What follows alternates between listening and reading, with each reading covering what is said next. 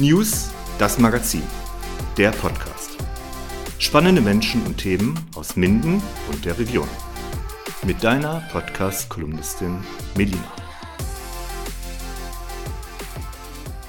Heute blicken wir einmal in die Elsa Brandström Jugendhilfe Minden mit Kim und mit Birgit, zwei Mitarbeiterinnen der Elsa Brandström Jugendhilfe und wir freuen uns, dass ihr beide heute im News Podcast seid. Hallo und herzlich willkommen. Hallo. Hallo, wir freuen uns auch.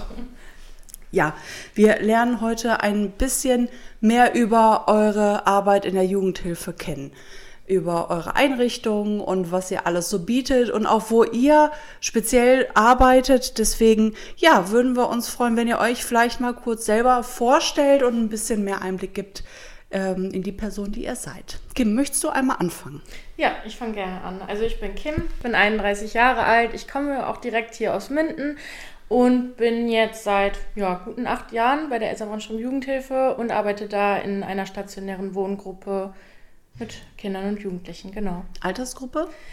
Altersgruppe, also ich würde sagen, der Altersdurchschnitt liegt so in etwa bei 15, aber das hat schon ein breites Spektrum. Also ab 12, 13 nehmen wir in der Gruppe auf und dann kann das eben auch bis 21 Jahre, im Einzelfall sogar noch etwas länger gehen. Ah, okay, mhm. also das schon so lang. Also genau. ist nicht mit 18 abgeschlossen, ihr betreut auch länger. Äh, ja, ist ganz interessant. Ähm, genau, also wir betreuen schon immer länger. Man kann ab 18 einen Antrag auf Hilfe für junge Volljährige stellen. Das ähm, Recht hat äh, jeder Jugendliche oder junge Erwachsene dann eben.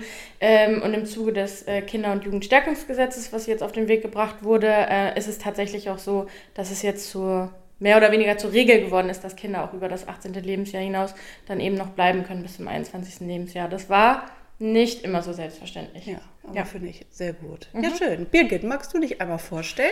Ja, sehr gerne. Ich bin Birgit Müller-Penning. Ich wohne in Bielefeld und arbeite seit 37 Jahren in der Elsabrandschen Jugendhilfe. Ui. Tatsächlich bin da als junge Frau angefangen. Ähm, mit 21, jetzt bin ich 58. Also bin sehr, sehr lange da, verschiedene Arbeitsbereiche durchlaufen, aber eigentlich immer stationäre Jugendhilfe gemacht. Und das ist auch das, was ich liebe und gerne mache. Das ist natürlich auch eine Pendelei äh, seit Jahren für dich von Bielefeld hierhin. Ja, tatsächlich.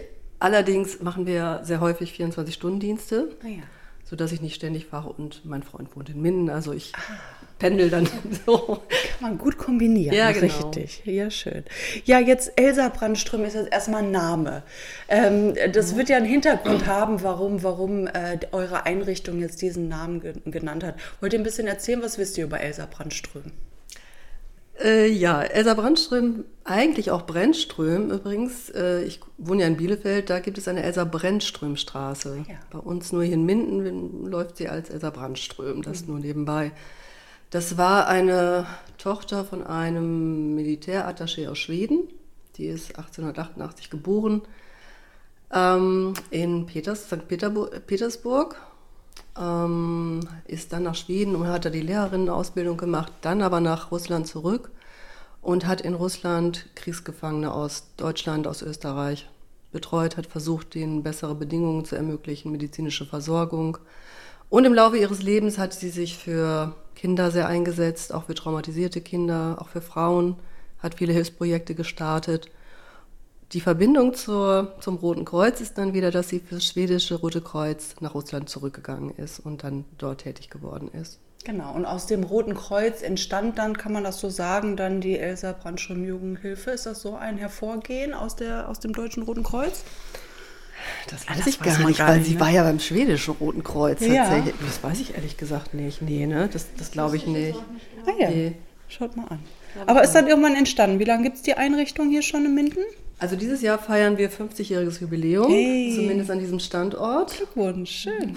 Ja, da Sommerfest am 23. September. Wir können ja ein bisschen Werbung machen. Ja, auf jeden Fall. Gut zu wissen. Werden wir direkt mal in die Shownotes schreiben. Ja, genau. Kommt zur Haufe. Ja, schön. Also davor gab es auch schon so eine Art Kindergruppe in der Prinzenstraße 10. Da war damals das Rote Kreuz untergebracht. Mhm. Aber das wissen wir beide nicht, haben wir festgestellt, wann okay. das war.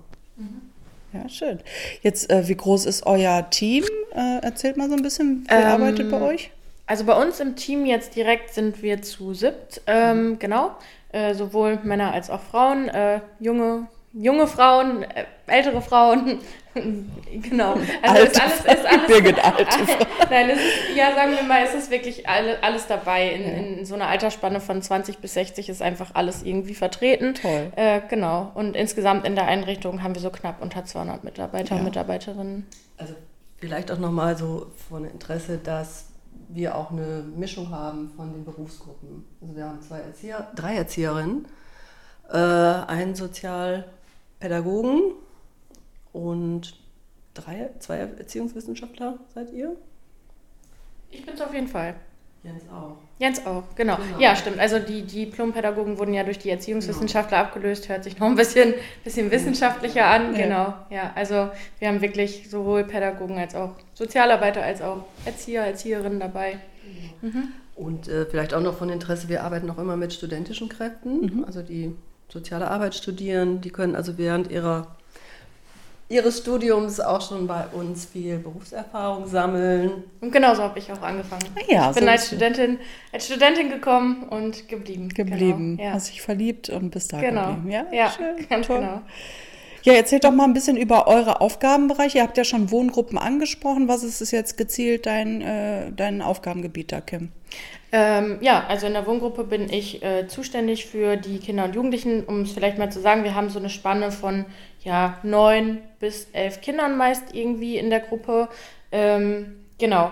Und letztendlich sieht ein Tag dann so aus, die Kinder sind erstmal in der Schule. Also wir arbeiten im 24-Stunden-Dienst. Das bedeutet, in der Regel komme ich um 12 Uhr auf die Arbeit und bleibe bis zum nächsten Tag um 12.30 Uhr. Ähm, genau, dann kommen die ersten Kinder von der Schule und dann äh, kümmere ich mich um die Kinder und Jugendlichen. Also im Prinzip decke ich alle Alltagsbelange ab, die allen anfallen. Also wir machen sowas wie äh, jetzt wirklich einfach einkaufen oder halt Hausaufgabenbetreuung oder Freizeitangebote. Ähm, es gehören aber auch alle offiziellen Termine dazu. Das heißt, ich begleite Arzttermine, ich gehe zu Elternsprechtagen, ich gehe, mache natürlich Jugendamtstermine mit den Kindern und äh, alles andere, was anfällt, gerade auch, weil wir eben auch immer wieder Flüchtlinge in der Gruppe haben, da eben dann speziell auch nochmal äh, Angelegenheiten, die die betreffen. Ähm, genau. Und da bin ich überall dabei und letztendlich natürlich auch, ähm, ja, alle Krisen, die so anfallen können, begleiten wir natürlich dann auch. Einfach, das gehört ja zu dem Alltag dazu. Ähm, wir machen die Mahlzeiten, bestreiten wir zusammen. Genau, wir helfen äh, bei der, auch in, in Richtung Verselbstständigung. Ne? Also wie kocht man zum Beispiel ein Gericht? Also ganz alltagspraktische Tätigkeiten denen auch beizubringen. Genau. Ja, wie ist das 24-7 dann wirklich so irgendwie mit den Kindern so nah zu sein, Birgit? Ähm, also ich persönlich finde das sehr schön, weil das ein sehr intensives Arbeiten ist. Mm, Dadurch fällt mir die Beziehungsarbeit viel, viel leichter, als wenn ich jetzt täglich käme. Also so manche Gespräche finden dann eher abends statt. Wenn vielleicht der, der Tag gelaufen ist, alles soweit erledigt ist. Und im Grunde hat das schon viel Ähnlichkeit auch mit einer Familiensituation. Nur dass wir natürlich dann häufig auch alleine sind mit allen und uns manchmal auch zerreißen müssen zwischen den verschiedenen Anforderungen, die es gibt. Sicher. Ja. Verschiedene Charaktere. Sind ja jetzt Kinder, die langfristig dort dann leben. Ja, also ganz unterschiedlich. Wir haben tatsächlich jemanden, der ist schon als Kind in die Einrichtung gekommen. Und ähm, wir haben natürlich auch Geflüchtete, die eine Zeit lang da sind, aber auch teilweise einer ist da, der ist mit elf gekommen, der wird uns noch eine Weile begleiten. Und natürlich kommen die aus den unterschiedlichsten Gründen. Ja, was macht das so mit dir, wenn du die Schicksale auch der Kinder jetzt siehst? So der unschuldigen Kinder, die jetzt auch nichts dafür können, dass sie irgendwie in so eine Situation gekommen sind und die diese Hilfe in Anspruch nehmen müssen? Also ich mache das ja jetzt schon sehr, sehr Ja. lange und äh, natürlich war das in den Anfängen so, dass mir das häufig sehr nah gegangen ist. Ähm, jetzt habe ich, glaube ich, in vielen, bei vielen Problemen einfach viel Erfahrung, die ich mit einbringen kann und ähm, gehe da sehr professionell mit um. Und wir haben natürlich im, im Team immer die Möglichkeit, uns auszutauschen. Also ich finde, das ist bei uns wirklich eine große Stärke, dass wir das auch gut machen. Also ich finde auch persönlich, ähm, der, der Rückhalt vom Team ist eigentlich mit so das Wichtigste, dass man sich da wirklich immer nochmal reflektieren kann, über das, was passiert ist, sprechen kann. Ähm, aber ich glaube auch, also Nähe und Distanz ist einfach ein ganz, ganz wichtiges Thema in der Jugendhilfe und vor allem in, in, in der stationären Arbeit, gerade weil man eben so nah dran ist. Und da muss jeder ein gesundes Maß für sich finden, aber das ist halt auch wichtig, dass man das findet, dass man wirklich auch irgendwann nach Hause fahren kann und sagen kann, ich schalte jetzt ab und mhm. wenn ich wieder da bin, dann geht es auch wieder darum. Aber ähm, es ist, auch wenn es häufig natürlich auch sehr traurige Geschichten sind, ist das nicht mein persönlicher Leidensweg. Ja. Ja, ja, das, ich glaube, da muss man ja, sich von distanzieren können, lernen ja. auch, ne, wie du schon sagst, es Birgit. ich ne? würde auch sagen, es ist ja. ein Prozess. Also ich bin ja, also auch wenn ich, ich habe eben mal nachgerechnet, sind sogar schon neun Jahre jetzt, aber ähm, ich für mich selber habe zum Beispiel da gemerkt, dass das ein totaler Prozess ist. Also ich habe dann auch die ersten Male gemerkt, wenn dann ähm, vielleicht irgendwas wirklich äh, Schlimmes passiert ist, äh, was auch sehr aufreibend war im Dienst, dass ich irgendwann diese Veränderung gemerkt habe, dass ich da anders mit umgegangen bin. Also erstmal, dass es mir, ähm, dass ich in der Situation sicherer war, äh, wie ich handeln muss, aber auch danach, dass ich viel besser sagen konnte, ja, es passiert und jetzt kommt der nächste Dienst. Also mhm. wo ich selber so gemerkt habe, oh, was, da hast du dich total verändert. Mhm. Ja. Ähm, was ich auch wichtig finde oder auch im Laufe der Jahre gelernt habe, ist einfach zu akzeptieren, dass wir nicht alle retten können. Das hört mhm. sich jetzt blöd an, aber bei manchen Jugendlichen sind wir einfach nicht die richtige Gruppe. Also wir können nicht alle alles abdecken. Mhm. Und manche kommen zu uns, da passt es halt nicht. Und das mhm. ist auch in Ordnung. Ja, das ist doch erstmal äh, für, für jeden erstmal so, auch für die Kinder ein reinfühlen, ne, in diese Situation, in das Miteinander und so, ne. Ähm, je nachdem auch, was für Schicksale die äh, wirklich erlebt haben, ist das natürlich da immer ein Aufeinandertreffen und ein Schauen, wie geht man generell so miteinander dann um und in dieser Situation. Ne? Mhm. Jetzt habt ihr vielleicht Ziele oder so, so nennbare Ziele euch gesteckt als äh, Einrichtung? Was, was gibt da? Was würdet ihr sagen, könnte man da so definieren? Also ich würde mal sagen, das ganz oberste Gebot ist natürlich für uns jetzt gerade auch in, in der stationären Arbeit, die ja einen großen Teil der Einrichtung darstellt, dass wir natürlich das Kindeswohl sicherstellen mhm. wollen. Also mhm. natürlich wollen wir das. Letztendlich hat es ja einen Grund, warum die Kinder zu uns gekommen sind. Wir wollen das Kindeswohl sicherstellen. Ähm, es ist aber auch so, dass es natürlich für uns mh, mm, ein großes Ziel ist, Rückführung anzustreben. Also eben, dass die Kinder eigentlich zurück in die Familie gehen können, auch mhm. wenn das nicht immer der Fall ist. Mhm. Aber ich würde sagen, das ist auf jeden Fall auch ein Ziel.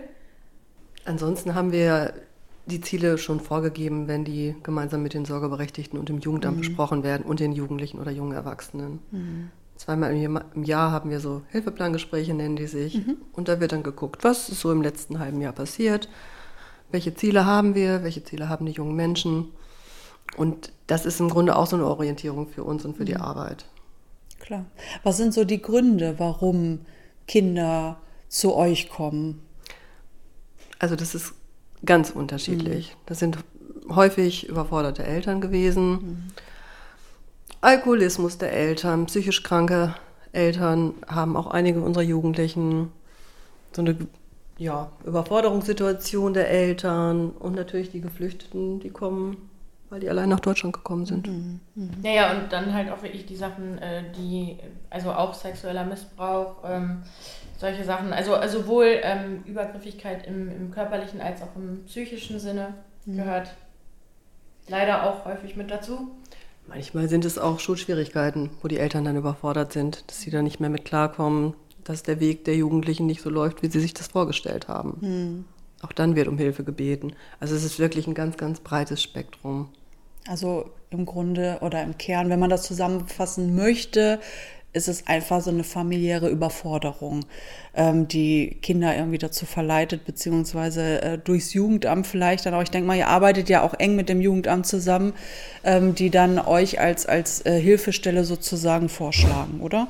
Ja, genau. Also letztendlich ist es so, es gibt mehrere Wege, über die Kinder und Jugendliche zu uns kommen können. Ähm, das eine ist, dass wir eben eine ähm, Inobhutnahme haben. Ähm, das heißt, dort werden Kinder und Jugendliche erstmal untergebracht, die ad hoc aus der Familie kommen. Das kann sein, dass das Selbstmelder sind, die wirklich äh, kommen und sagen, ich kann nicht mehr, ich weiß nicht mehr weiter, ich möchte heute auf gar keinen Fall zu Hause bleiben. Das kann aber eben auch sein, ähm, dass es abgesprochen ist, dass das Jugendamt vorher schon da war, Hausbesuche gemacht hat, mit den Eltern festgestellt hat, jetzt gerade geht es erstmal nicht, wir müssen erstmal intervenieren und gucken. Manchmal ist es dann so, dass sich dann halt herausstellt, okay, die können nicht wieder nach Hause gehen, ähm, das geht erstmal nicht und dann kommen sie über den Weg zu uns. Ähm, es kann aber auch sein, dass wir äh, direkt vom Jugendamt gefragt werden, weil schon klar ist, okay, das ist ein Fall, da muss nicht mehr geguckt werden, sondern man hat da jetzt schon ganz lange vorher ambulante Hilfen gehabt, die mhm. geguckt haben und es hat sich halt herausgestellt, die Überforderungssituation ist zu groß und die Kinder kommen zu uns genau, über den Weg kann es halt auch gehen. Also es ist bei ganz, ganz vielen Jugendlichen so gewesen, dass im Vorfeld schon vielleicht Auffälligkeiten in der Kita waren, in der Schule, mhm. dass dann ambulante Hilfen in der Familie eben schon waren. Über die Schulsozialarbeit genau, kommt auch viel. sehr viel. Ja, ja, ja. Okay, ja, ein riesen Potpourri an Stellen, die sich äh, doch Hilfe suchen dann auch so an euch wenden. Ne? Das ist dann äh, auch schön zu sehen, dass äh, ihr so mit, mit vielen ähm, Optionen auch arbeitet, beziehungsweise ihr eine Option bildet für viele andere Stellen, die an euch herantreten können dann in dem Falle. Ne? Nicht nur das Jugendamt, so in dem in dem mhm. Sinn. Wobei man schon sagt, also ja, mhm. auf jeden Fall, also es ist natürlich so durch die jahrelange Arbeit ist es ja auch so, dass man an den Schulen die Schulsozialarbeiter, Schulsozialarbeiterinnen schon irgendwie kennt ähm, und natürlich dann da irgendwie auch mal die Wege hat. Man muss aber schon sagen, der offizielle Weg ist dann eben immer der übers Jugendamt. Ja. Meist spricht die Schulsozialarbeit dann vorher, dem fällt schon was auf, die sprechen mit dem Jugendamt, man hat den Kontakt mit der Familie und dann wendet sich das Jugendamt eben an uns. Ähm, ja, weil wir natürlich so gesehen schon, wir sind die letzte Wahl. Also nicht im negativ gemeinten Sinne, ja. aber wir sind die letzte Wahl, wenn die Überforderungssituation zu Hause eben so groß ist, dass man wirklich sagt, zu Hause kannst du nicht weitergehen. Ja. Sind jetzt Kinder nur aus Minden, Porter, Umkreis oder kommen die auch von weiter weg zu euch?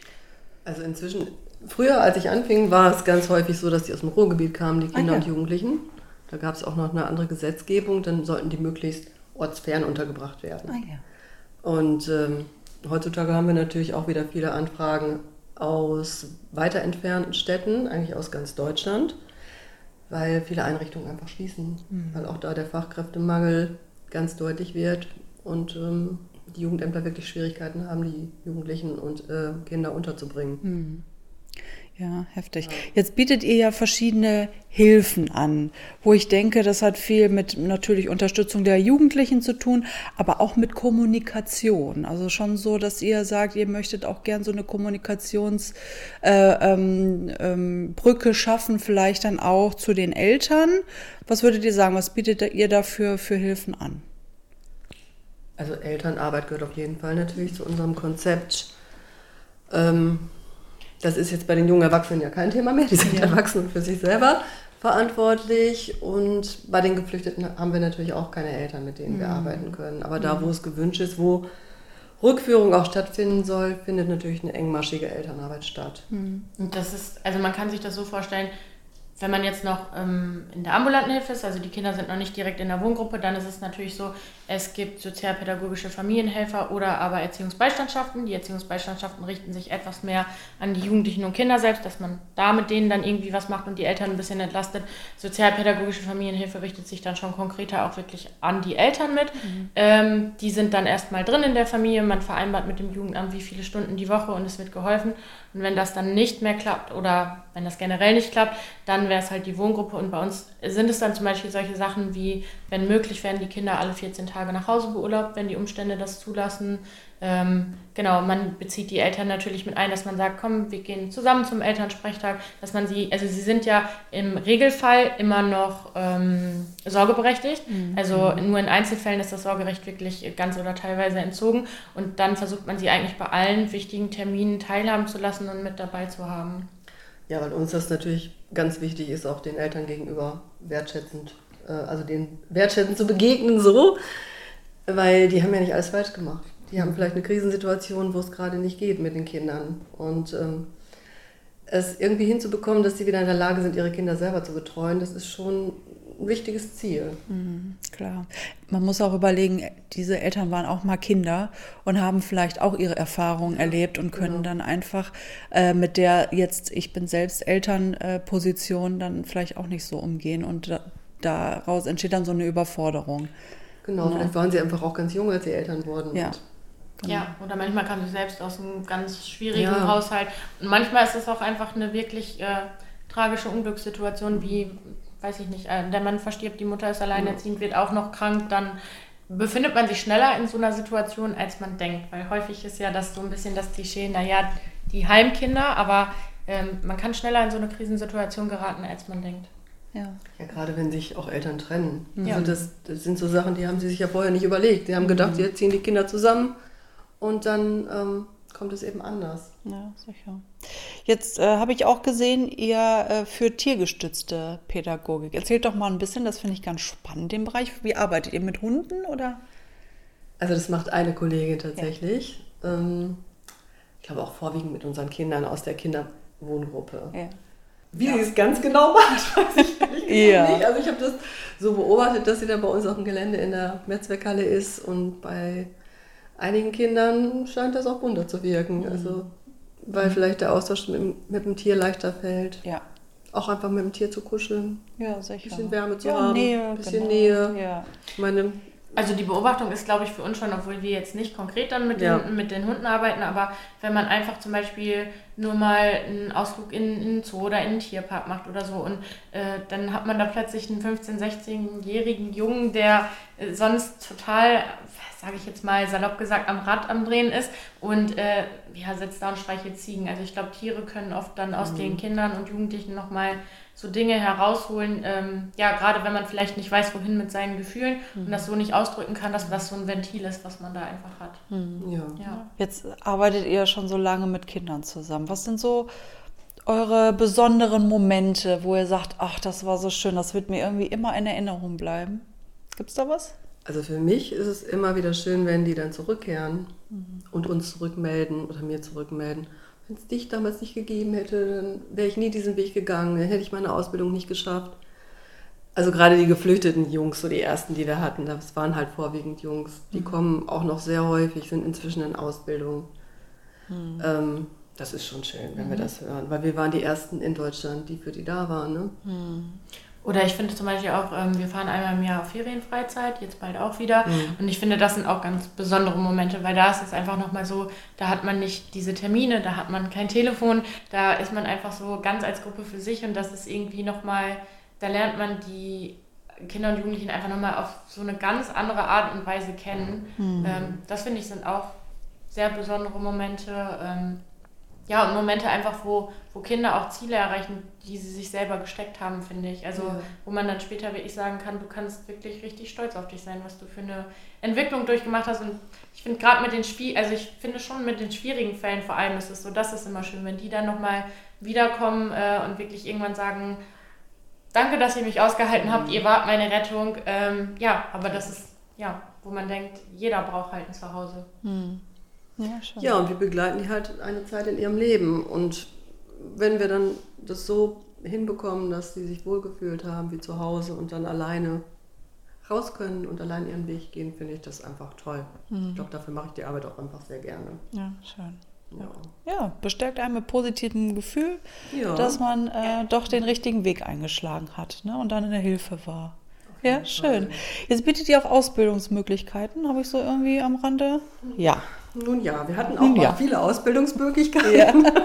also als ich anfing, hatten wir tatsächlich Bürokaufleute, Friseure, Friseurinnen, äh, Hauswirtschaftsfachleute, äh, Koch, Köchin, Maler und Malerin hatten wir bis vor kurzem auch noch. Leider ist das jetzt alles ähm, nicht mehr. Nein. Die, unsere okay. Malermeisterin ist leider krankheitsbedingt im Moment nicht da, sodass aktuell keine Ausbildung stattfinden kann. Genau, also die letzten Sachen, die wir wirklich so hatten, war dann eigentlich wirklich noch die Küche, die wir hatten, aber mhm. irgendwann war es halt so, dass die, die Küchenchefin ähm, verstorben, verstorben ist, mhm. ähm, und ja, die noch mit drin war, ist dann irgendwann auch in Rente gegangen. Mhm. Deswegen wurde der Bereich halt so ein bisschen eingestampft und dann, ja, wie gesagt, gab es halt noch den Malerbereich.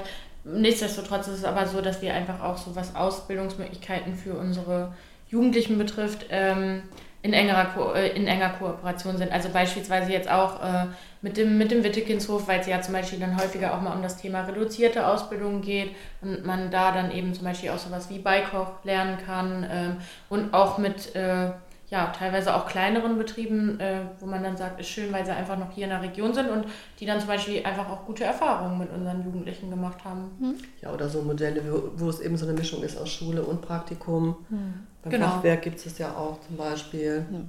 Und da vermittelt ihr dann, ne? So ja. für die Jugendlichen. Ja, das ist doch perfekt.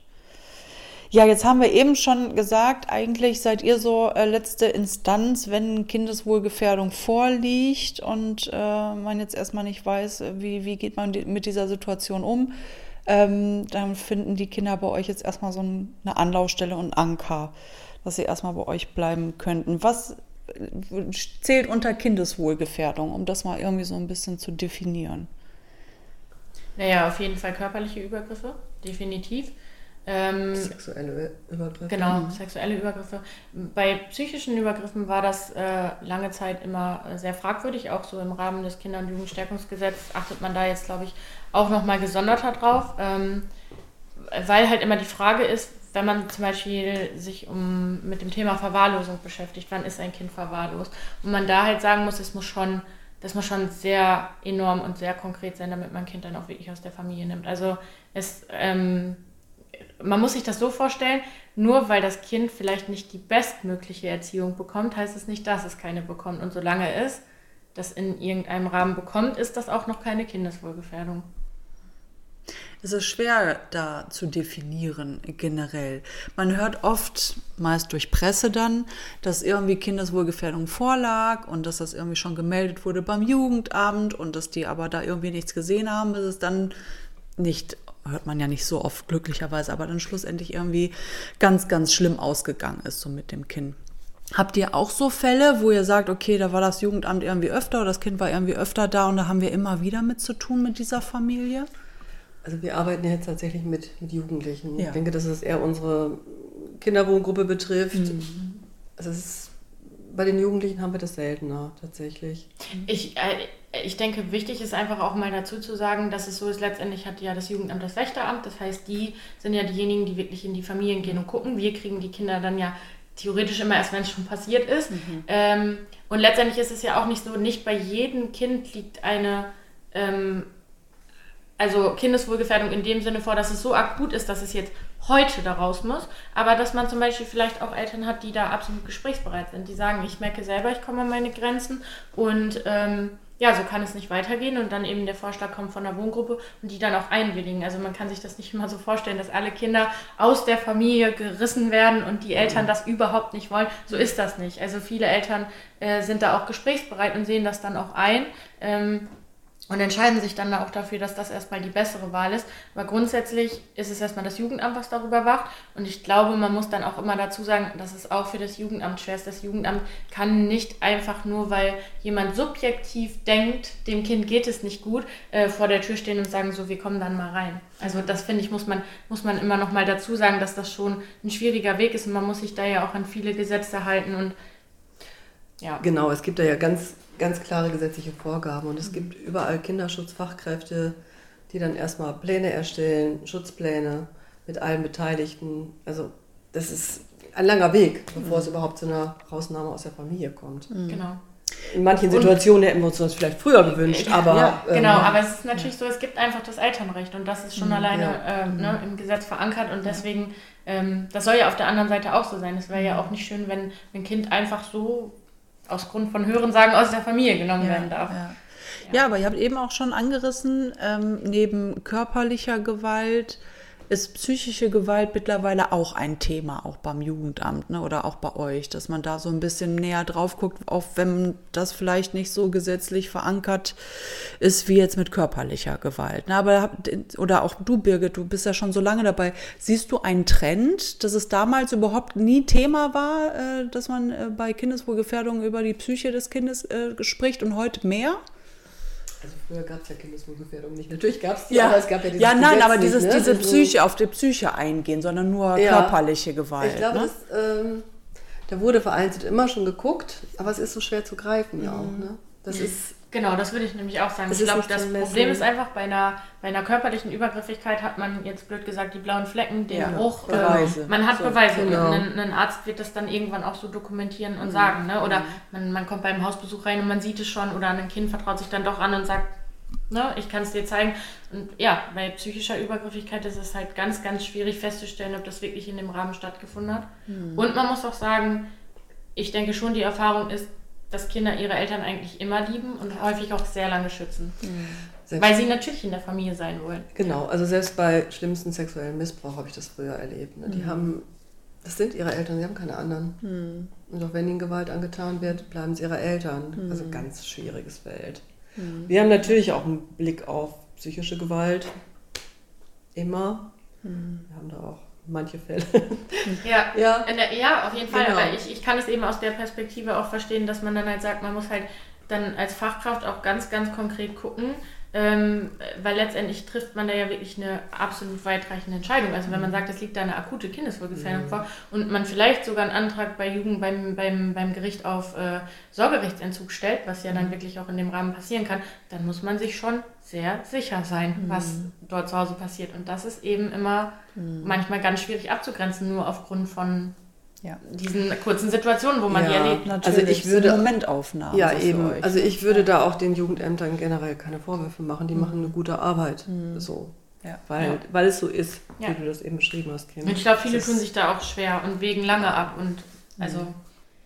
Ja, trotz allem müssen wir auch an der Stelle sagen, äh, wenn sich da jemand angesprochen fühlt äh, und Hilfe sucht und äh, merkt, äh, in, in, der Familie findet gerade irgendwas statt oder auch schon länger, was irgendwie, äh, wo man sich nicht mit wohlfühlt, ist immer wichtig, äh, sich Hilfe und erstmal Beratung zu holen ja. und sich anzuvertrauen ähm, und zu wissen, dass man nicht alleine gelassen ist mit in dieser Situation. Ja. Auf jeden Fall. Ganz und da gibt es ja auch diverse, also diverse Möglichkeiten. Da gibt es dann für die Kinder entweder die Schulsozialarbeit oder zum Jugendamt zu gehen oder auch Beratungsstellen, also auch zum Beispiel dann, es gibt ja auch Vereine wie Wildwasser, die dann äh, genau. äh, bei sexuellen bei Übergriffigkeiten, genau, bei sexuellen Übergriffigkeiten da sind, mit denen wir zum Beispiel auch immer wieder ähm, in, in Kooperation sind.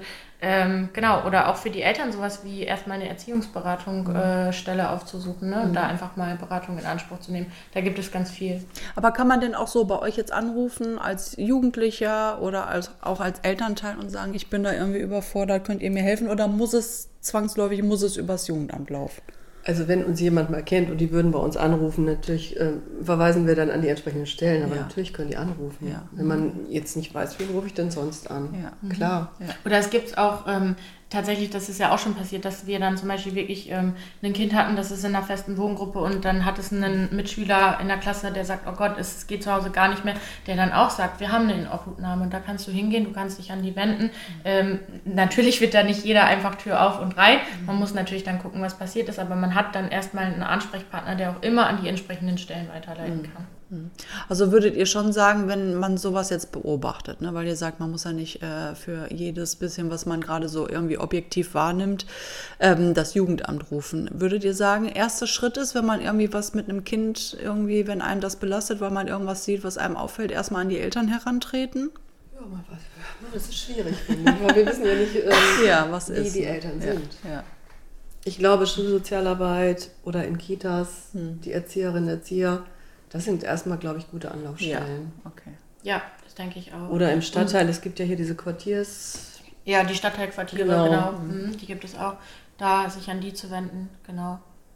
Also äh, natürlich, letztendlich, ähm, wenn, wenn das jetzt sehr konkret ist, kann man sich natürlich auch immer ans Jugendamt wenden. Ja. Dafür sind die mhm. ja auch da.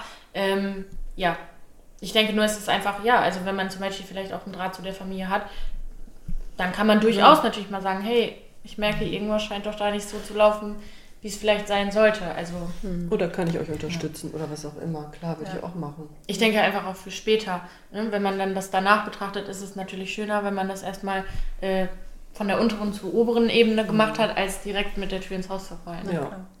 Seid ihr selber äh, Mütter? Habt ihr Kinder? Ich bin Mutter und Oma auch inzwischen, ja. Ja. Aber erzähl mal, hast du Dinge aus dem Beruf mitnehmen können für dich zu Hause? An Erfahrungswerte für deine Erziehung? Jetzt sind die Kinder, denke ich, ja schon groß, wenn sie eigene Kinder haben. Meine Tochter ist 33, ja. bald 32. ja. ähm, naja, ich glaube, die hat es nicht, nicht so leicht mit dem äh, in der Pubertät irgendwas, irgendwas veranstalten, damit sie so in Opposition gehen kann zu mir, weil ich hatte ja schon alles gesehen. Also ob jetzt irgendwelche Punks, also ich habe ja alle Jugendlichen erlebt mit irgendwelchen Auffälligkeiten. Also sie konnte dich gar nicht ärgern mit irgendwas. Nicht wirklich, ne? Also, ja. Und es ist natürlich ein Unterschied, ob ich professionell ja. in Konflikte reingehe, ja. den Jugendlichen die Möglichkeit gebe, dass sie sich auch mal streiten können, weil es ist deren Aufgabe in der Pubertät. Ja. Und dass die Grenzen ausprobieren. Oder ob ich es zu Hause habe. Ja, das ist das die ist Distanz, die man da nicht hat, ist ja klar. Die, die hatte ich mit meiner mhm. Tochter nicht. Das ging mhm. gefühlt, bis sie 22 war oder so. Ah, also, danke schön. Meine Tochter wird jetzt 14. Du machst mir Hoffnung. schön, dann haben wir ja noch ein bisschen. Ja. Also Das ist ein ganz großer Unterschied. Ja, klar. Ja, Ja. ja. schön. Jetzt, äh, aber was denkt ihr, auch, auch du, Kim, was denkst du, was ist so ein grundlegendes Bedürfnis bei Kindern, damit die wirklich äh, eine schöne Kindheit erleben? Äh, also ich glaube natürlich Beziehung, klar, eine Bindung aufzubauen, ähm, Menschen um sich herum zu haben, denen man wirklich vertrauen kann, an die man sich wenden kann. Ähm, aber halt natürlich auch, ähm, ja, ich finde halt einfach so, ein, so einen Rahmen zu haben für Kinder, den man absteckt, innerhalb dem die sich bewegen können, in dem sie sich auch ausprobieren sollen, können und müssen, aber eben auch auf jeden Fall Regeln, Grenzen, Orientierung bekommen. Ich glaube einfach, wenn ein Kind das nicht hat, dann schwimmt es, dann weiß es nicht, äh, wo es hin soll mit sich und wie es weitergeht. Das ist, glaube ich, ganz wichtig. Ich glaube, das ist für Kinder, die bei uns leben, noch mal viel wichtiger, weil sie das ja häufig nicht erfahren haben. Aber ich glaube, das ist generell wichtig. Ja. Ja. Gewisses Maß an Freiheit und Führung und Vertrauen. Ja. So. Ja, also viele, die auch neu in die Arbeit kommen, verstehen das nicht so direkt. Die denken dann, oh, warum soll ich da jetzt da Grenzen setzen? Ich Ja. möchte doch eigentlich erstmal geliebt werden und toll gefunden werden. Aber dass es eben Orientierung ist und den Jugendlichen Sicherheit gibt, wenn sie erstmal einen Rahmen haben, in dem sie sich bewegen können. Das ist, das müssen alle verstehen, finde ich. Das ist sehr, sehr wichtig. Und das Ja. kann halt auch mal anstrengend sein. Also Ja, kann, das kann sehr anstrengend sein, wenn man dann, wenn man dann erstmal der Part ist, der immer sagt, nee und Ja, so und genau. hier und da. Aber meist zahlt sich auch das am Ende aus. Also es ist dann schon so, dass dann die Kinder auch sagen, äh, am Ende bin ich froh, dass du zu mir so gewesen bist, wie du es warst, weil sonst wäre ich da vielleicht echt auf die, auf die schiefe Bahn gekommen. Da muss man halt manchmal auch, blöd gesagt, so der Bettkorb sein und das dann Ja. einfach auch aushalten. Also später Genau. zahlt sich aus. Und ich glaube, auch im eigenen Leben ist das so, dass es sich dann später auszahlt. Ja, eben. Und ich meine, letztlich sind das die stabilen Beziehungen, die daraus entstehen. Ja. Also wenn die sich reiben konnten und Grenzen erfahren haben, die melden sich immer wieder, ne? So egal, wie man sich gestritten hat in der Zeit. Aber es war, ist schon sehr wichtig. Während meiner Ausbildung hieß es immer, so viel Nähe wie möglich, so viel Grenzen wie nötig. Und den Spruch habe ich eigentlich immer so als Devise genommen. Ja, schön. Ja. Das denke ich, das, das kreist das gut ein. Ja. Jetzt habt ihr nicht nur Arbeit, hoffentlich. Ich hoffe, ihr macht auch in eurer Freizeit. Aber sucht ihr erst erstmal Personal? Also das. Also das Ja. wäre jetzt genau So, erstmal bevor wir auf die freie Ja, Zeit genau. gehen. Wir suchen immer Personal. Ja. Auch, nein, auch uns hat der Fachkräftemangel nicht verschont. Also wir sind schon, ähm, glaube ich, noch Ja. wirklich sehr gut, in, was diese Situation betrifft, aufgestellt. Nichtsdestotrotz suchen wir immer. Immer, auf jeden Fall, immer gerne. Wer sagt, ich möchte stationär arbeiten, ich möchte ambulant arbeiten, ich möchte vielleicht im offenen Ganztag arbeiten, wir haben ja auch Schulen. Ähm, immer her mit der Bewerbung. Genau, also gerade im stationären Bereich ist es zunehmend schwieriger, Menschen, junge Menschen zu finden, die das machen wollen, was ist natürlich auch belastend. So viel Freude, wie wir haben, aber es ist natürlich auch belastend, das ganze Jahr über zu arbeiten. An Feiertagen, Silvester, Neujahr. Wir arbeiten das ganze Jahr durch. Aber wir haben super Arbeitsbedingungen. Also ich bin nicht umsonst schon 37 Jahre da und es ist Ja, nicht die das einzige. zeichnet aus, wie Also toll es sind- das dort Es ist. sind Leute, die noch länger da sind. Ja. Ähm, und wir haben eine richtig gute Bezahlung. Müssen wir einfach an dieser Stelle mal ganz deutlich sagen. Also wir werden richtig gut nach Tarif bezahlt. Toll. Ja. Wir haben viele, viele Urlaubstage. Viele, eine Menge. sehr viele Äh, das muss Urlaubstage. man einfach auch Ja. so sagen. Und äh, es ist natürlich so, wenn man gerade, wenn man in den stationären Bereich geht, man muss Schichtarbeit wollen. Das muss man schon dazu sagen.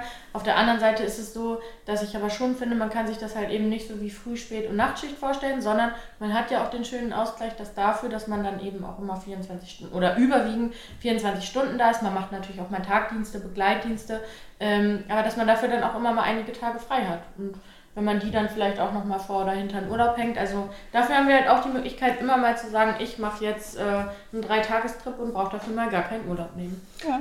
Ja, und wir gestalten unsere Dienstpläne selber. Also wir haben keine, keinen vorgegebenen Rahmenplan, sondern machen unsere Dienstpläne selber. Untereinander aus. Ja. schön. Genau. Okay. Ja, ich würde sagen, Kontaktdaten packe ich alles in die Shownotes. Ja, Wer interessiert ist, kann sich gerne bei euch melden und Ja. dann hoffe ich, dass ihr Verstärkung bekommt für euer Team.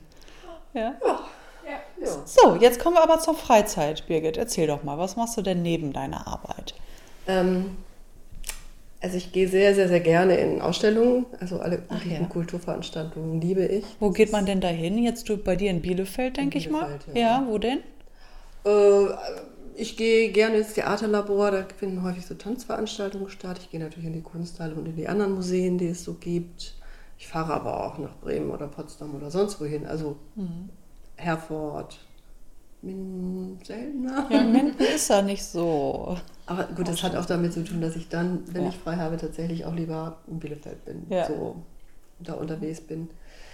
Dann bin ich Fußballfanin ja. von Borussia Dortmund und Arminia Bielefeld auch. Da werde ich ja. noch mal ins Stadion gehen. Ja, dann bist du auch viel unterwegs. Ne? Ja, und tatsächlich ist meine Enkeltochter, das habe ich nie geahnt, äh, ein perfekter Ausgleich für mich für die Arbeit. Da kann ich noch so müde aus dieser Schicht kommen. Ja dann bin ich wieder lebendig. Ach, wenn ich da bin. Wie alt ist sie? Die ist anderthalb. Ach ja, ach ja. Gott. Wie ja, ganz Goldig. süß. Ja. Genau, ich bin aber auch sonst gerne in der Natur, mhm. wandere. Also ich glaube, ich habe schon ganz, treffe Freunde, Familie. Schon ausgefüllt. Ne? Ja. ja. Ja, Kim, was mit dir? ja, äh, ich mache super gerne was mit Freunden. Also ich mache wirklich viel und oft was mit Freunden. Ich habe einen Hund. Ähm, das heißt, ich bin natürlich auch viel draußen unterwegs, so Hillermoor oder Bastauwiesen und so. Also das finde ich sind schon, ich ich mag es eher an Orte zu gehen, wo vielleicht auch nicht immer die nicht hoch frequentiert sind. Also auch in Minden finde ich dann schon äh, so die Altstadt auch mal ganz schön und dann da irgendwo was trinken oder essen zu gehen. Ähm, ja, Reisen tue ich auch ganz gerne, wenn ich dann frei habe, auf jeden Fall. Toll. Ja, ja das mache ich gerne. Schön. Ja, ihr strahlt, ihr seid glücklich, habt einen tollen Beruf. Ja, das ja. ist tatsächlich so. Oder? Wir, wir, haben ja. auch ein tolles Team, muss ich ja. wirklich sagen. Also ich ja, wir haben ein super ja. gutes Team. Mhm. Wir haben halt einen super guten Mix einfach auch. Ja, also so, das macht bei uns die Arbeit auch aus. Eben eine gute Mischung aus älteren und jungen Kollegen und Kolleginnen. Mhm. Denke ich auch. Ne? Ja. Das ist immer abwechslungsreich. Ja. Ja, ja und das Team ist, muss man sagen, tatsächlich, glaube ich, so in, in dem Bereich Jugendhilfe immer die halbe Miete. Mhm. Ich glaube, daran zerfällt es dann bei vielen auch oft, wenn ja. das nicht passt. Sicher. Ja, schön. Mhm. Ja, danke, dass ihr uns einen Einblick gegeben habt in äh, eure Arbeitswelt und äh, dass wir ein bisschen was über Elsa Brandström Jugendhilfe hier in Minden lernen äh, durften und äh, ihr auf jeden Fall Verstärkung sucht für das Team und wir da ein bisschen für werben und äh, wir euch noch ganz, ganz, ganz viel Freude ähm, ja, für die Zukunft wünschen. Ja, danke schön, danke dass schön. Ihr genau. Macht's gut. Ja, super, das freut mich. Macht's gut. Tschüss. Tschüss. Tschüss. Schön, dass du bei dieser Folge der News das Magazin mit dabei warst. Wenn dir der Podcast gefallen hat, dann bewerte ihn doch gern bei iTunes oder bei Spotify. Und wenn du unser nächster Gast sein möchtest, dann schreib uns doch gerne eine E-Mail an redaktion at news-dasmagazin.de oder komm online uns besuchen auf Instagram. Unsere Links findest du in den Show Notes. Wir freuen uns, wenn du bei der nächsten Folge auch mit dabei bist bei der News, das Magazin.